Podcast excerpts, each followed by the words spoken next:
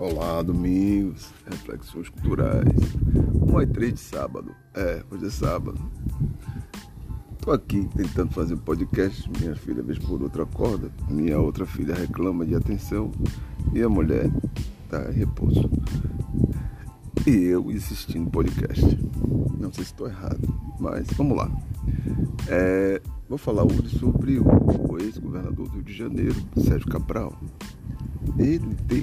o G1 fez uma matéria bem interessante sobre a vida dele na cadeia. É, geralmente, a vida na cadeia é um martírio, mas parece que a vida na cadeia era de luxo. Todo lugar que ele chegava, ele impunha o seu modelo de vida de classe média alta na cadeia. É, isso aí vai comida boa, remédios, televisão e por aí se vai.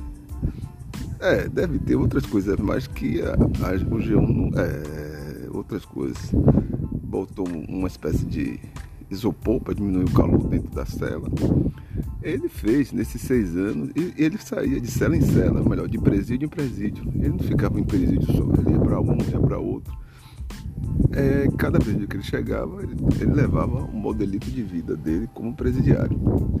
Mas a questão toda é que ele tinha, sei lá, uma quantidade de anos absurda. Ele apodreceria na cadeia. E aí ele abriu o bico.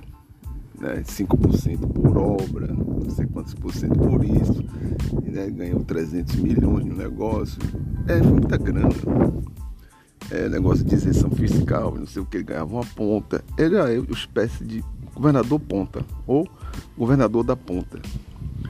É, ia ganhando um troco ali, um troco aqui, ia se arrumando a vida dele.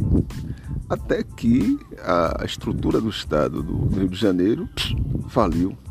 Eu lembro que entrou Dornelles, mineiro, carioca, enfim, entrou ele lá, Dornelles, para parente de Tancredo Neto. É, entrou para dar uma acalmada e pediu socorro ao governo federal para ver se pagava aos funcionários públicos. E ele mamou esse dinheiro. Bom, isso é uma coisa. Agora saltaram o sujeito e ele tá só com a tornozeleira. Primeiro ficava só em casa. Agora ele sai com a tornozeleira. É, em certa medida, modestamente, falando como brasileiro comum, paga impostos e tal, honesto, eu acho um deboche. Deboche que ele fez com as cadeias, né? Deu, tinha remédio de primeiro mundo. É, Todo mundo ficava surpreso. Ele chegava, melhorava lá uma cadeia para que ele ficava. E comida boa, né? Comida boa. Ele tinha regalias. E não era regalia assim, pequenininha, regalia da pesada, regalia que a classe média daqui da Bahia não tem solta. É comida boa, de primeira, coisa era, não era brincadeira não. Ele jogava duro. E aí resolveram deixar o cara em casa, porque estava criando muita confusão. Eu até entendo esse, esse, essa movimentação né, de diminuir a tensão dentro do presídio, né? mas não gosto, isso é pessoal, eu não gosto da a sensação de impunidade. É, a sensação de impunidade que é, é porque os 300, não sei quantos anos que ele ia ficar preso, ele não ficou, ficou seis. Não sei se ele aprendeu a lição, porque pode sair, voltar atrás do tiro que ficou por ali, por aqui. E tem que voltar pra cadeia. Mandava ele para um, sei lá, fazia um presídio especial para ele, deixava ele lá, ele sozinho, pronto. Era, fazia assim um quarto-sala assim, e metia policial por tudo. Ele quer comida, tome comida. Ele quer televisão de 50 potes, mas tá preso. Era, tinha que deixar ele preso, porque é uma questão é porque o crime não compensa. E com ele acabou o crime, não compensando, mas com a tornozeleira, dizendo. É o único objeto que diz externamente que ele é malandro, é descarado, é ladrão. Porque o resto, ele ainda tem empáfia. Se duvidar, quer processar quem olha pra cara dele, você é ladrão, descarado. É se alguém dissesse na cara dele, você é ladrão, descarado, safado. Ah, vou lhe processar, mas tô pagando minha pena. Não adianta, você vai apodrecer vivo em qualquer canto do mundo. Mas você é descarado, rapaz. Eu lembro que ele chamou o, a turma dos bombeiros que fez, fez uma greve vagabundo. Honestamente, vagabundo é ele. É, ele chamou, ele, eu, eu, acompanho, eu acompanho. Quem tem passado, chamou os policiais, o pessoal do, dos bombeiros fez um vagabundo. Vagabundo é ele, né, bicho? Cheio de roubo, é roubo, é processo e não sei o quê. Todo enrolado, todo confuso. É uma malandragem generalizada. Negócio assim, entra para tirar e tira em organizações criminosas, não tira assim um pouquinho, não. tira um porcão. E é, todo mundo vendo, tira, é, eu e minha ponta, não tem, só tem a minha. É aquela brincadeira lá em Paris com, com os badanacos e não sei o que. O cara tava roubando o erário público carioca.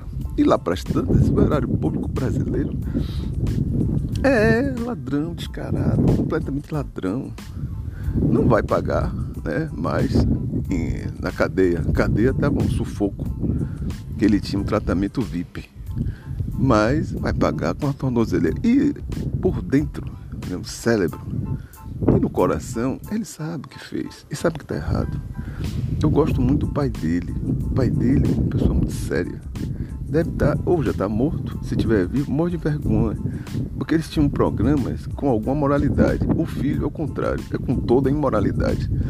É horrível, triste, um negócio assim. É, deixa aqui meu desabafo para a gente não pode dizer que a justiça é, fez alguma coisa errada, não fez.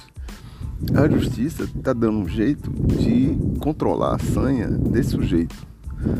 E espero, né? Eu acredito que os, os a turma da, da, da jurídica aí, justiça, é que ele não, não, não volte a cometer o mesmo erro.